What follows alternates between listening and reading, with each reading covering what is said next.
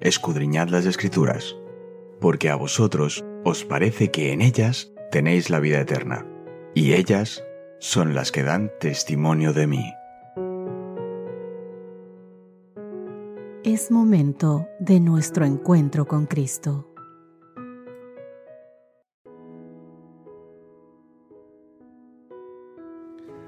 Hola, ¿qué tal queridos amigos, queridas amigas? ¿Cómo se encuentran hoy? Hoy te saluda tu amigo Elías Gómez, quien estará cubriendo en esta ocasión a nuestra amiga Cristina Rosas. Oramos y pedimos por cada uno de nosotros, porque en esta vida enfrentamos a veces situaciones que nos pueden robar un poco la paz, pero en todo momento sabemos que nuestro Dios, ese Dios de paz, nos comparte de su amor y de sus bendiciones. Y es que cuando recordamos esto, nuestra vida tiene otro sentido. Por eso, al iniciar este repaso de lo que estudiamos durante la semana, yo te pido a que abras tu corazón a la presencia y a la influencia de Dios. Compartir la misión de Dios fue el título del estudio de esta semana y que tuvo como base Juan capítulo 13, versículos 34 y 35. Lo repetiremos una vez más un mandamiento nuevo les doy, que se amen unos a otros, que se amen así como yo los he amado. En esto conocerán todos que ustedes son mis discípulos, si se aman unos a otros. Y al meditar en lo que aprendimos durante la semana, podemos encontrar una cita muy importante que Elena G. White escribe en su libro Patriarcas y Profetas, página 135. Ella nos dijo, el amor por las almas a punto de perecer inspiraba las oraciones de Abraham. Aunque detestaba los pecados de aquella ciudad corrompida, deseaba que los pecadores pudieran salvarse. Su profundo interés por Sodoma demuestra la ansiedad que debemos experimentar por los impíos, por aquellos que no conocen a Dios. Debemos sentir odio por el pecado, pero compasión y amor por el pecador. Sabes, queridos amigos, en derredor de nosotros hay almas que van hacia una ruina tan desesperada y terrible como la que sobrevino a Sodoma. Cada día termina el tiempo de gracia para algunos. Cada hora, algunos pasan más allá del alcance de la misericordia. Y hoy nos podemos preguntar, ¿dónde están las voces de amonestación y súplica que induzcan a los pecadores a huir de esa pavorosa condenación? ¿Dónde están las manos extendidas para sacar a los pecadores de la muerte? ¿Dónde están los que con humildad y fe perseverante ruegan a Dios por ellos? El espíritu de Abraham, continúa Elena White diciendo, fue el espíritu de Cristo. El mismo Hijo de Dios es el gran intercesor en favor del pecado. Quien pagó el precio de su redención conoce el valor del ser humano al sentir por el mal un antagonismo que solo puede existir en una naturaleza pura e inmaculada, Cristo manifestó por el pecador un amor que solo la bondad infinita podía concebir. En la agonía de la crucifixión, él mismo, cargado con el espantoso peso de los pecados del mundo, oró por sus vilipendiadores y asesinos. Padre, perdónalos porque no saben lo que hacen. Y es que, sabes, Abraham fue honrado por los pueblos circunvecinos como un príncipe poderoso y un caudillo sabio y capaz. No dejó de ejercer su influencia entre sus vecinos. Su vida y su carácter, en marcado contraste con la de los idólatras, ejercían una influencia notable en favor de la fe verdadera. Su fidelidad hacia Dios era inquebrantable en tanto que su afabilidad y benevolencia inspiraban confianza y amistad, y su grandeza sin afectación imponía respeto y honra. La Biblia nos da muchos ejemplos de gente que cumplió su llamado a la misión.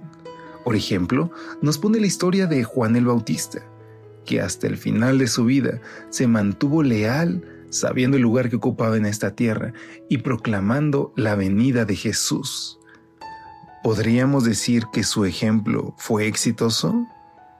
También podemos aprender otras varias lecciones respecto a Abraham y la misión que él adquirió para hacer luz a aquellos que lo rodeaban.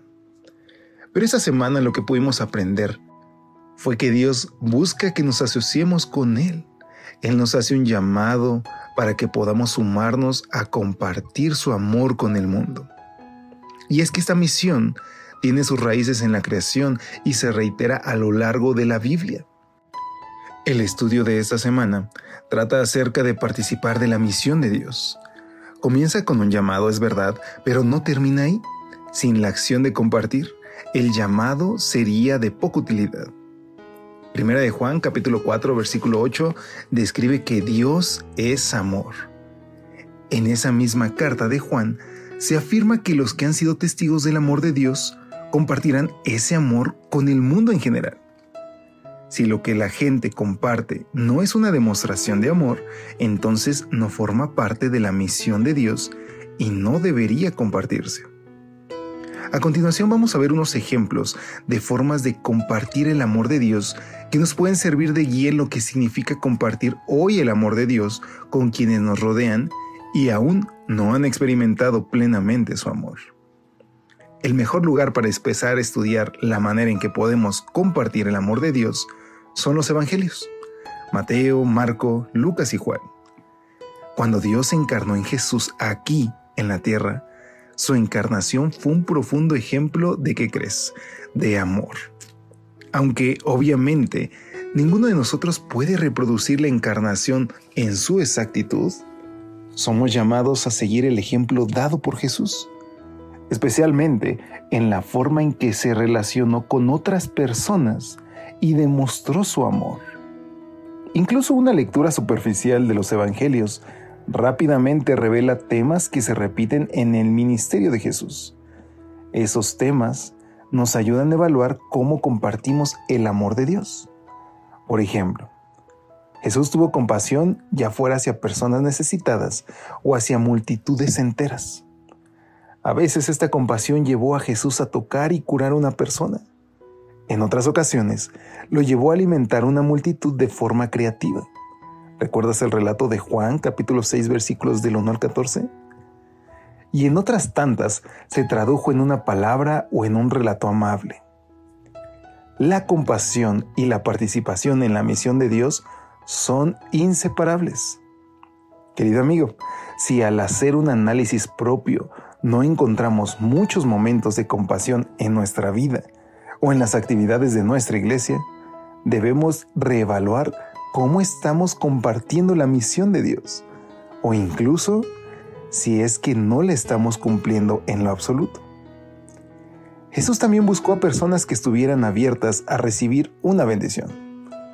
Cuando nosotros participamos de la misión de Dios, queridos amigos, debemos seguir su ejemplo. Tenemos el privilegio de buscar a los más vulnerables de nuestra comunidad y compartir con ellos el amor de Dios de manera creativa. Y es que, por ejemplo, en la Ciudad de México, desde donde estamos hablando, hay una ola de migrantes que necesitan de nuestra bondad, de nuestra compasión y de nuestra ayuda. Servir de esta manera sería seguir los pasos de Jesús y cumplir lo que Él desea, como se desprende de Mateo 25, versículos 31 al 46, que tú puedes leer más adelante en tu Biblia. Jesús se dedicó a reparar relaciones quebrantadas y, ¿sabes? Pasó la mayor parte de su tiempo en la tierra restaurando vínculos rotos. Debemos recordar que todos somos imperfectos. Los que han experimentado el amor y el perdón de Jesús debemos demostrar ese amor y ese perdón con el resto del mundo. Esta demostración forma parte de lo que significa participar de la misión de Dios. Jesús vivió la misión y manifestó su amor de maneras que desafiaron la estrechez de miras de muchos de los suyos durante aquella época. Al demostrar este amor y vivir su misión, Jesús preparó el terreno para lo que vendría después de que Él muriera, resucitara y ascendiera. Jesús esperaba que durante su paso por la tierra sus seguidores experimentaran su amor de tal manera que llevaran esa experiencia a todo el mundo. En este contexto de vivencia amorosa, Jesús extendió el famoso llamado de Mateo 18 al 20, donde nos invita a formar discípulos. Pero querido amigo, este mandato no es simplemente un llamado a la misión, sino un llamado a enseñar, a ser discípulos y a compartir el amor de Dios que cada discípulo había experimentado personalmente. Presta atención, no somos llamados a participar de la misión de Dios hasta que no hayamos tenido la oportunidad de conocerlo y experimentar su amor. Solo entonces tendremos algo que valga la pena compartir.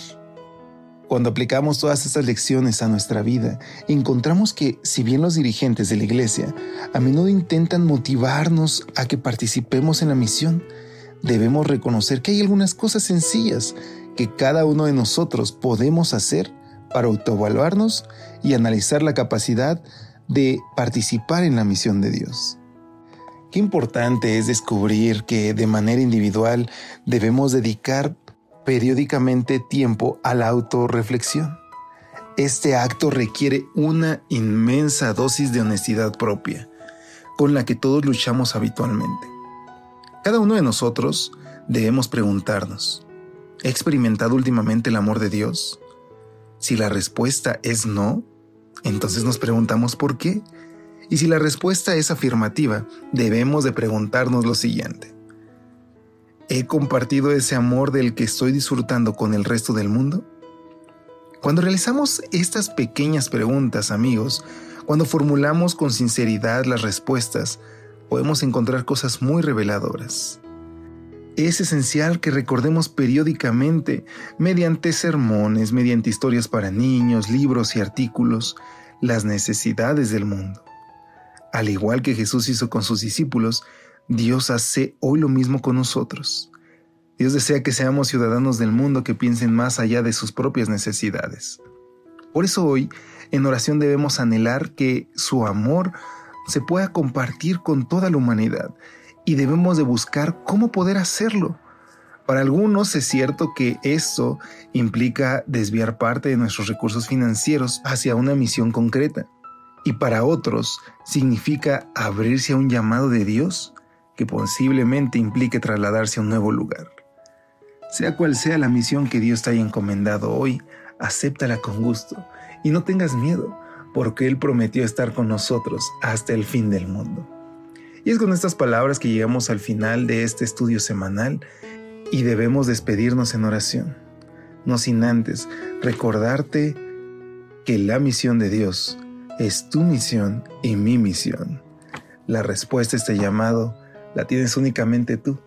Pero ¿qué te parece si juntos al orar le pedimos al Espíritu Santo que nos indique qué es lo que debemos hacer, que nos dé claridad a nuestra mente para alcanzar a otros y compartir de su gran amor? Oremos.